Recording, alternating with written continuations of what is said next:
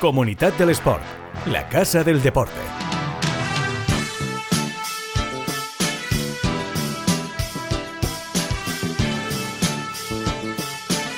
Hola, ¿qué tal? Muy buenas, bienvenidos a Comunidad del Sport, este espacio donde damos cobertura a los mejores eventos de la comunidad valenciana a los mejores deportistas y, como no, a los mejores clubes. Y hablando de eventos, el programa de hoy va a estar ya especialmente dedicado al running, porque los meses de octubre y noviembre, ya lo saben, en Valencia son de running. Tuvimos la semana pasada el fantástico medio maratón Valencia Trinidad Alfonso Zúrich, otra edición exitosa, sin récords del mundo, pero con récord de llegados a meta, de mujeres en carrera. Ya saben que en la comunidad también estamos a la vanguardia de la participación femenina en el deporte en general y en la carrera a pie en particular. mira, precisamente en categoría femenina lo que tuvimos fue una gran sorpresa porque por primera vez en la ciudad la primera fémina que cruzó la línea de meta no fue africana y eso significa romper una gran barrera. Fue la alemana Coco Klosterhalfen, pero eh, eso es solo una parte de lo que tenemos que contar hoy, porque como saben, la prueba reina, la distancia maratoniana, el maratón, se celebra el próximo 4 de diciembre. En este podcast vamos a hablar largo y tendido de esta edición número 42 de la carrera. Tenemos tres programas además por delante para centrarnos en la prueba y hoy vamos a hablar de cómo entrenarla. Sabemos que muchos de los que nos escucháis o sois habituales en este tipo de pruebas o vais a debutar o quizás sois runners habituales en otras distancias, no vais a participar en este próximo maratón, pero si queréis hacerlo próximamente y saber las claves de cómo entrenarlo como Dios manda, pues bueno, hoy nos acompaña el entrenador José Garay, el creador de esos inestimables planes de entrenamiento de oficiales de Maratón Valencia y entrenador también del eh, Serrano Club de Atletismo. Además, aunque este mes no lo parezca, eh, no todo es running en la comunidad del sport. Vamos a darle al balonmano en el día de hoy porque uno de los nuestros, de nuestros clubes top, el Club Balonmano Benidorm arrancó esta semana pasada su sueño europeo en la Liga de Campeones, en la European League, después de ganarse el derecho la pasada temporada, quedando cuarto en la Liga Sobal y después de una gran fase de clasificación. Venga, vamos con todo. Esto es Comunidad del Sport, aquí en Plaza Podcast. Arrancamos. Comunidad del Sport, el podcast que da visibilidad a quienes más la necesitan.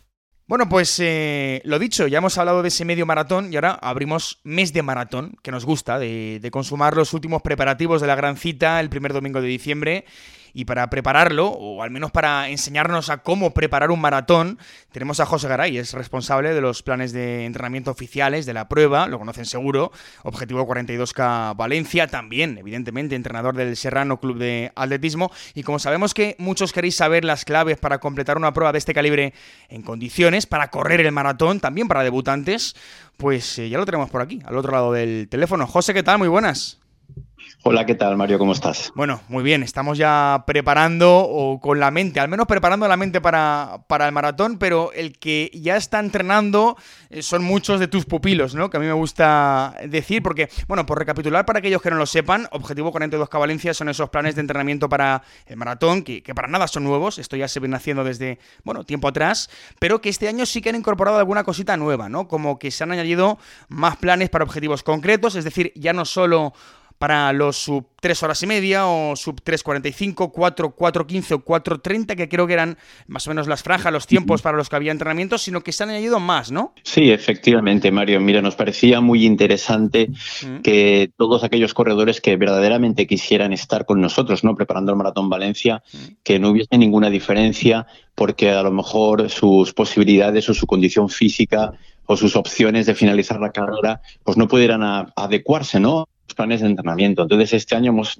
nos hemos lanzado a un, a un sub 5 horas prácticamente, a un finalizar el maratón, en el que prácticamente va a tener cabida casi todo el mundo, ¿no? Fíjate que nosotros hemos cogido la horquilla que va desde las 3 horas y cuarto hasta esas 5 horas.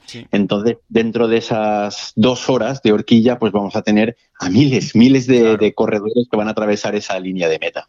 Oye, esto es mucho más trabajo para ti porque, claro, creo que, debe de distar bastante, ¿no? Entre aquel corredor que quiere eh, acabar por debajo de las 3 horas y media, eh, aquellos que quieren hacerlo, como tú dices, eh, sub 5 horas, es decir, prácticamente a nivel acabar el maratón, ¿no? Sí, además el perfil de corredor por todo el feedback que a mí me llega, mm. ten en cuenta que bueno, muchos de estos corredores, pues de alguna manera, muchos son también debutantes y, y bueno, lo que tienen siempre es el temor, el miedo, ¿no? De enfrentarse a esta distancia que genera siempre mm. tanto, bueno, pues, pues tanto miedo, ¿no? Tanta, tantas dificultades en el camino y qué es lo que va a pasar, porque es algo en lo que nos metemos por primera vez y no sabemos realmente si nuestro cuerpo estará preparado y nuestra mente no estará preparado. Entonces, para todos estos corredores debutantes, pues tener estos planes de entrenamientos que les permitan pues tener una guía. Yo siempre digo que son planes muy generales, pero que de alguna manera cada corredor debe tratar de hacérselos de forma muy personal, se los debe hacer a sí mismo. Y bueno, yo recibo muchísimas consultas en las que puedo estar en contacto con ellos y bueno, no deja de ser apasionante cada vez que un corredor quiere debutar por primera vez en un maratón, meterse en este camino resulta pues no solamente una transformación en la parte física, que tiene que ser así, debe ser un, nivel de compromiso personal extraordinario, debes tener un gran nivel de disciplina, por tanto, no solamente te aporta valores desde el punto de vista físico, sino que te aporta muchos valores desde el punto de vista personal. Y eso el corredor que lo vive, que lo vivencia, pues es extraordinario. Hmm. Eh, vamos un poco por partes, José, porque, eh, claro, la novedad es ese plan de entrenamientos para las personas, o la gran novedad para mí, ¿no? Para las personas que quieren terminar por debajo de las 5 horas, que son, en muchos casos, diría yo, debutantes, ¿no? Em, esta pregunta, José, te la habrán hecho millones de veces, pero eh, yo creo que no está de más, ¿no? responderla de nuevo. ¿Qué, qué primer consejo le da José Garay a un corredor que jamás ha corrido un maratón y se presenta en agosto, en estos planes de entrenamiento que arrancan eh, a mediados de agosto, eh, con muchas ganas de seguir tus planes, pero con muy pocos kilómetros en sus piernas? Sí, mira, eh, antes de, antes de nada, es decir, enfrentarte a un maratón exige, ¿no? una experiencia previa. Yo siempre lo digo, antes de ponernos en línea de salida de una preparación, un corredor o un deportista debe haber tenido ya experiencia previa. Experiencia previa, primero, eh, en distancias menores. Quiero decir, uno no puede pasar de no correr nada a de repente voy a correr un maratón. Bueno, pues eh, tenemos un banco de pruebas, ¿no? Previo al maratón, ¿no? Donde puedes correr distancias de 10K, distancias de 15K, que hay algunas competiciones, distancias de media maratón, donde de alguna manera lo que vas haciendo es preparar a ese organismo, preparar esa carga de entrenamiento, preparar toda esa estructura articular, muscular, tendinosa, donde acaba sufriendo mucho por el impacto. De alguna manera yo sí que mi, mi primera mi primera, eh, de alguna manera, respuesta sería, antes de ponerte en línea de salida, tienes que tener experiencia previa, por lo menos un par de años donde ya te has puesto las zapatillas de una manera más o menos sistemática y de manera continuada, en la que ya, después de esos dos años, ¿no? que en otras ocasiones podrían ser más, evidentemente, ¿no? pero yo digo dos años por aquello de que vamos a hacer una media, ¿no? entre los que los ansias que quieren debutar rápidamente en el maratón, vale que tú tengas esa experiencia previa, fundamental. Y una vez tengas experiencia previa, donde has tenido ya esas participaciones de distancias menores, nos podemos empezar a plantear ya preparar un maratón. Claro, es que a mí me gusta incidir en esto, José, porque eh, tú eres entrenador, pero no eres mago, ¿no? Eh, por aquello de, aquellos que, todavía no, no, han corrido o que no tienen esa costumbre de salir a correr y quieren adentrarse en un maratón.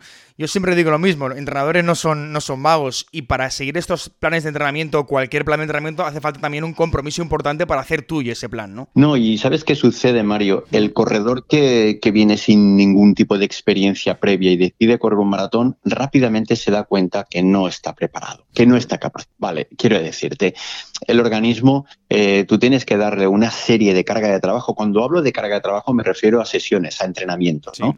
Un entrenamiento que tiene que buscar un equilibrio en diferentes zonas eh, cardiovasculares y metabólicas, donde al final eh, el equilibrio de todas estas zonas es lo que nos ofrece ese nivel de rendimiento, pero ante todo, ante todo, tú tienes que tener una estructura muy bien preparada. Quiero decirte, si, este, si estamos precisamente ahora en una fase de mucha carga de trabajo, porque estamos en las tres semanas de más volumen, donde los corredores van a hacer tiradas de 28, de 30 y de 32 kilómetros, evidentemente, si tú, tú, no tienes una experiencia previa, tú mañana no puedes salir a hacerte 30 kilómetros corriendo.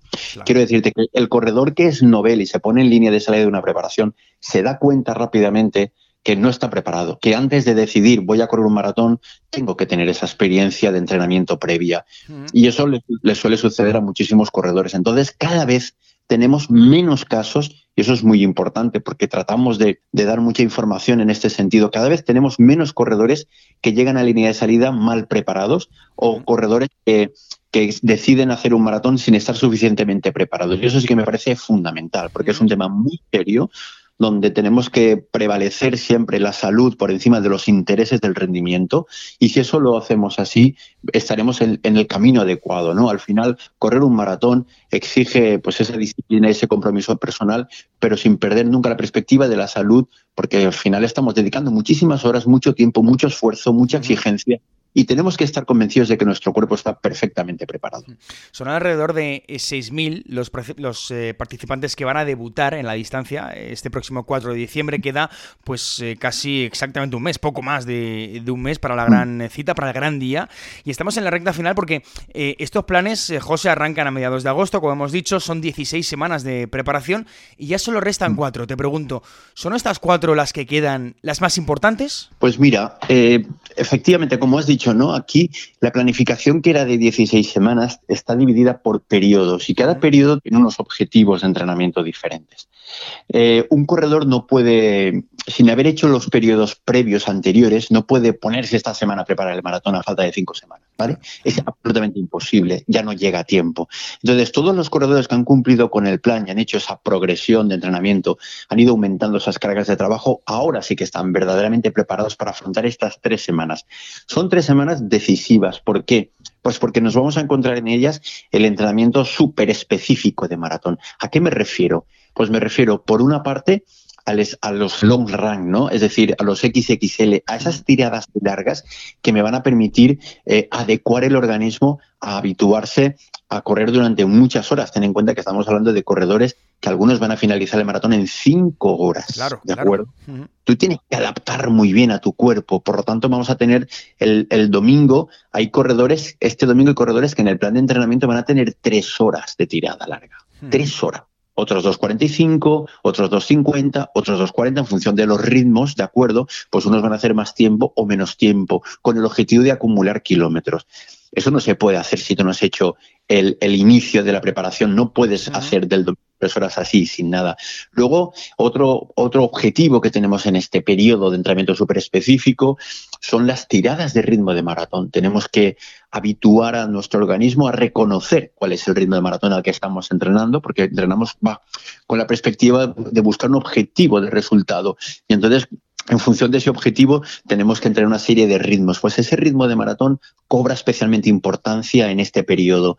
Eh, los corredores van a ver bloques de, 3 por 5 mil a ritmo de maratón, 2 por 8 mil, o sea, verdaderas, verdaderas panzadas de kilómetros, ¿vale? Necesarias, necesarias, pues para poder tener el organismo preparado, para poder darle al organismo el estímulo necesario para que cuando llegue el día del maratón estemos preparados para hacerlo, ¿no? Vamos a afrontar ni más ni menos que 42 kilómetros y buscando un, un nivel de rendimiento de exigencia en nuestro organismo, es decir, que eso requiere entrenamiento y nosotros nos lo tomamos muy en serio, de verdad. Es decir, de esos planes de entrenamiento eh, lo hacemos de tal manera para que cada uno de los corredores que están adheridos a este plan pues puedan llegar al día 4 en las mejores condiciones posibles. Mm. Em, eh, es que claro, escuchándote, José, esta es una pregunta que también es, un clásico em, eh, y que se escucha muchísimas veces, sobre todo en debutantes, nos dicen, mira, quiero entrenar un maratón, ¿cuántas veces he de haber corrido los 42 kilómetros 195 metros en el entrenamiento de un maratón, ¿no? Y, te lo pregunto porque al hilo de lo que me estás comentando de las tiradas largas, muchos se lo preguntan.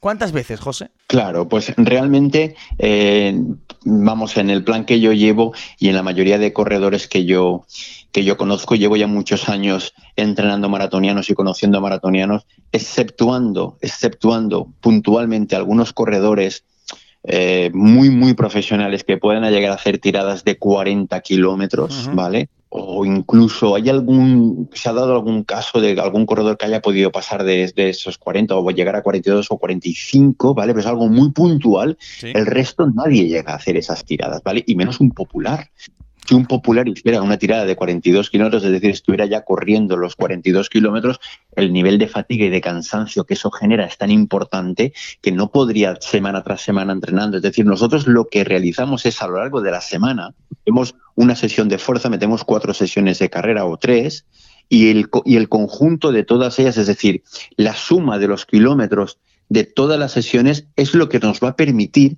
cuando llegue el momento de poder aguantar los 42.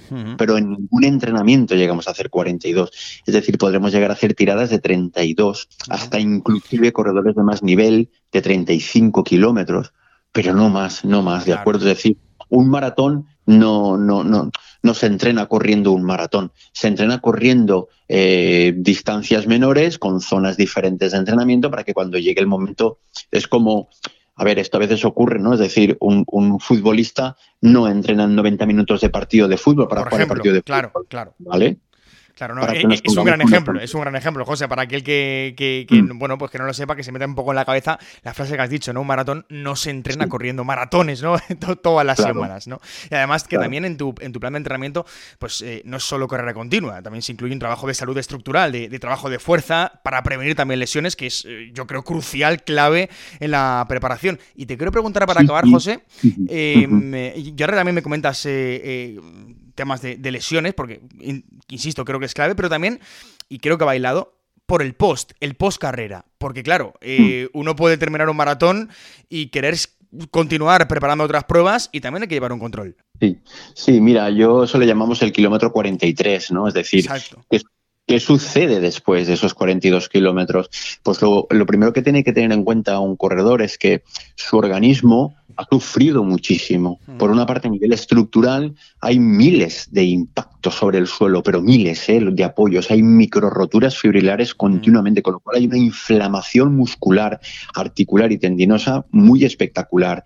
Pero no solamente a nivel, a nivel externo lo que vemos, sino a nivel interno también ocurre, ¿no? Es decir, estamos llevando los sistemas metabólicos al máximo de su vaciado, ¿no? Vaciado de glucógeno muscular, vaciado de, glucógeno hepático, niveles de deshidratación muy importantes de sodio, de potasio, y, todo eso genera también que los órganos, ¿no? El estómago, el hígado, todo queda inflamado, ¿no? Es decir, de alguna manera, el impacto físico que le estamos dando a nuestro organismo es tan importante que queda dañado. Por tanto, lo que hay que hacer es reparar después de ese kilómetro 43. Entonces, eh, para mí es fundamental que las cuatro semanas posteriores al maratón tengan que ser cuatro semanas eh, con unas pautas como muy concretas. ¿no? La semana de después, la semana de después, como mucho yo saldría a dar algún paseo, porque acabaremos con mucho dolor muscular, algún paseo, algo de trabajo cruzado, me refiero a un poquito de natación, un poquito de bici, pero nada que genere impacto físico, nada, nada que genere impacto ni golpe sobre, sobre los apoyos. Y luego, cuando ya haya una desinflamación de la zona, pues a lo mejor acudir al fisio o al masajista, ¿no? Que nos ayude a soltar. Por lo tanto, la primera semana es absolutamente recuperación y a nivel dietético, pues tratar de recuperar nuevamente ¿no? todos los, los niveles que, hemos ido perdiendo. Y luego ya sí, a partir de la segunda semana, pues a lo mejor se puede empezar a hacer rodajes súper suaves, pues no sé, pues tres rodajes a la semana de 30, 35 minutos, muy cómodos, seguir con ese trabajo de trabajo de entrenamiento cruzado. Y una vez hemos pasado 15 días, pues hay que autoevaluar y si verdaderamente no tenemos ninguna molestia física y tal, a partir de la tercera semana pues podemos ya rodar un poquito más, pero solo rodajes, nada de trabajo de intensidad. No hay que tener nunca prisa a la hora de recuperar un maratón. Porque si empezamos a preparar cualquier objetivo y no hemos hecho la recuperación suficiente, luego nos vendrán los problemas de fatiga, de sobreentrenamiento, etcétera, preparando los siguientes objetivos. O sea, que nadie tenga prisa. Lo que pasa es que vivimos en un mundo donde queremos ¿vale? ir con prisa y acabo un maratón, quiero otro reto, quiero otro maratón, quiero otro maratón. Y vemos verdaderas eh, barbaridades, ¿no? Que no, no, no, hay que volverse loco, José, no hay que volverse loco, que yo creo que, es importante. Em, eh, bueno, pues ahí está. José Garay, entrenador del Serrano Club de Atletismo, responsable de los planes de entrenamiento de, de Maratón Valencia. Semanas clave. José, gracias. Gracias, Mario. Saludos. Comunidad del Sport. La Casa del Deporte. El podcast que da visibilidad a quienes más la necesitan. Bueno, pues eh, ahí estaba José Garay y esos planes de entrenamiento del maratón. Creo que ha quedado bastante claro, sobre todo para debutantes, pero ahora Queremos hablar de balonmano, queremos hablar del Club Balonmano eh, Benidorm, del TM Benidorm, que esta temporada pues eh, juega en la Liga de Campeones de la IHF, la European League, eh, juega en Europa y ha comenzado ese sueño en la fase de grupos tras clasificar cuarto la pasada temporada y después de una buena fase de clasificación. Se ganó el derecho a soñar el equipo de Fernando Latorre y ahí está, soñando como el que más y por supuesto sin olvidar esa Liga Asobal. Cayeron este pasado fin de semana en Granollers, pero siguen enganchados a esa parte media alta de la tabla. Queremos hablar con su presidente, con Javier Avinzano. ¿Qué tal? Muy buenas.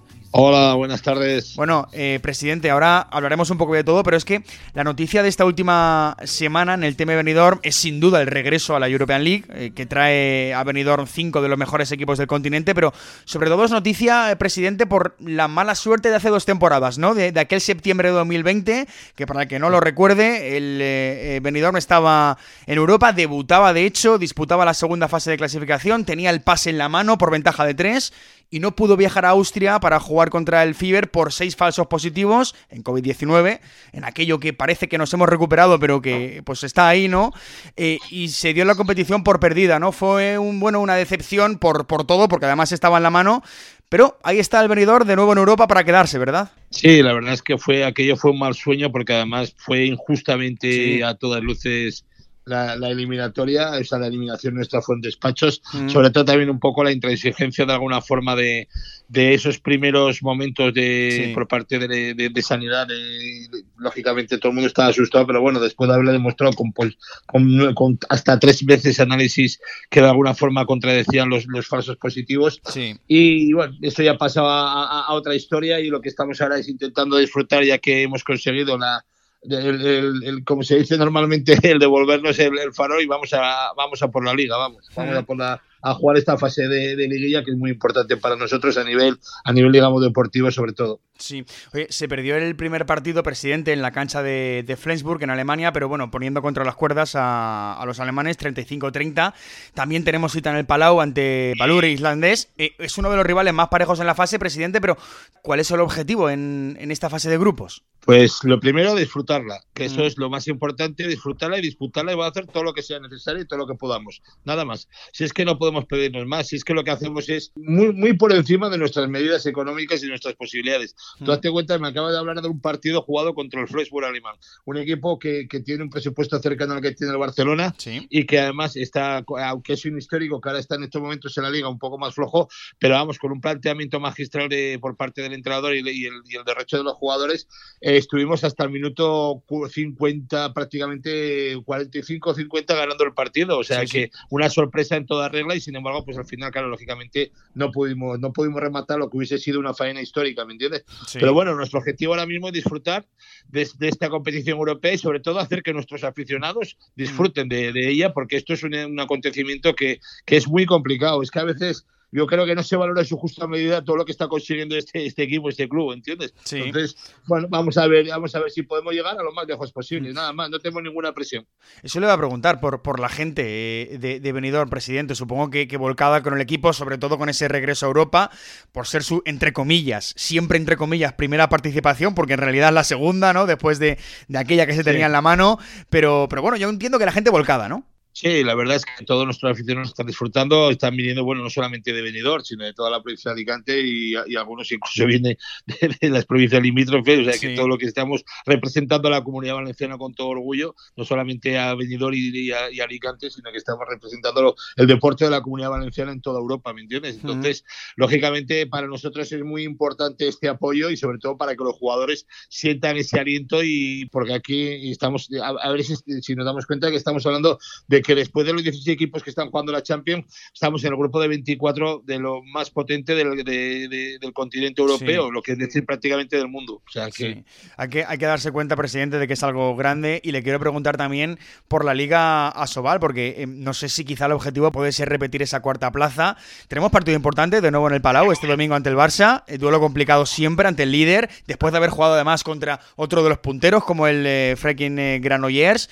En fin, no sé cuál es el objetivo también en la liga. O sea, vamos a ver, intentar hacer la mejor clasificación posible, pero a ver, no, no estamos ciegos y sabemos que es complicado, porque no solamente está la liga, es que también el día 9 tenemos que jugar una eliminatoria de la Copa de Rey en Guadalajara. Estos, estos, estos 21 días vamos a jugar casi ocho partidos y de altísimo nivel. El otro día en Granollers, por ejemplo, el equipo también dio de pecho hasta el minuto prácticamente 50 otra vez y nos volvimos a venir un pelín abajo que perdimos de cuatro, pero estábamos prácticamente ganando todo el partido también con otra, con otra digamos, otra ventaja estratégica por parte de nuestro equipo y sin embargo al final no pudimos hacer. Date cuenta que el Granollers fue el segundo clasificado del año pasado de la temporada, con lo cual nosotros no vamos a dejar nada, vamos a ir a por todas y donde lleguemos.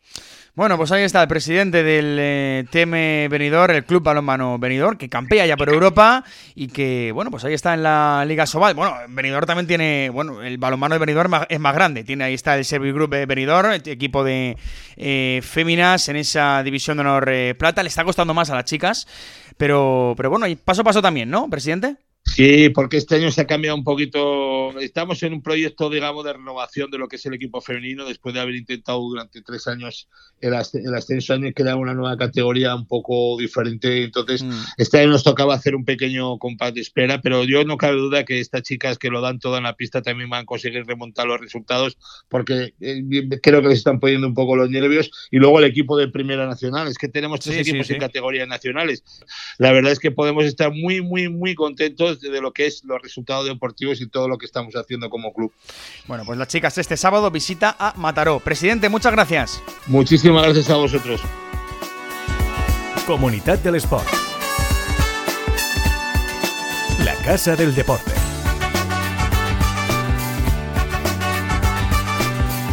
El podcast que da visibilidad a quienes más la necesitan. Bueno, pues eh, ahí está, es eh, Javier Avinzano, presidente del Club Palomano Benidorm, que este año pues campea por Europa.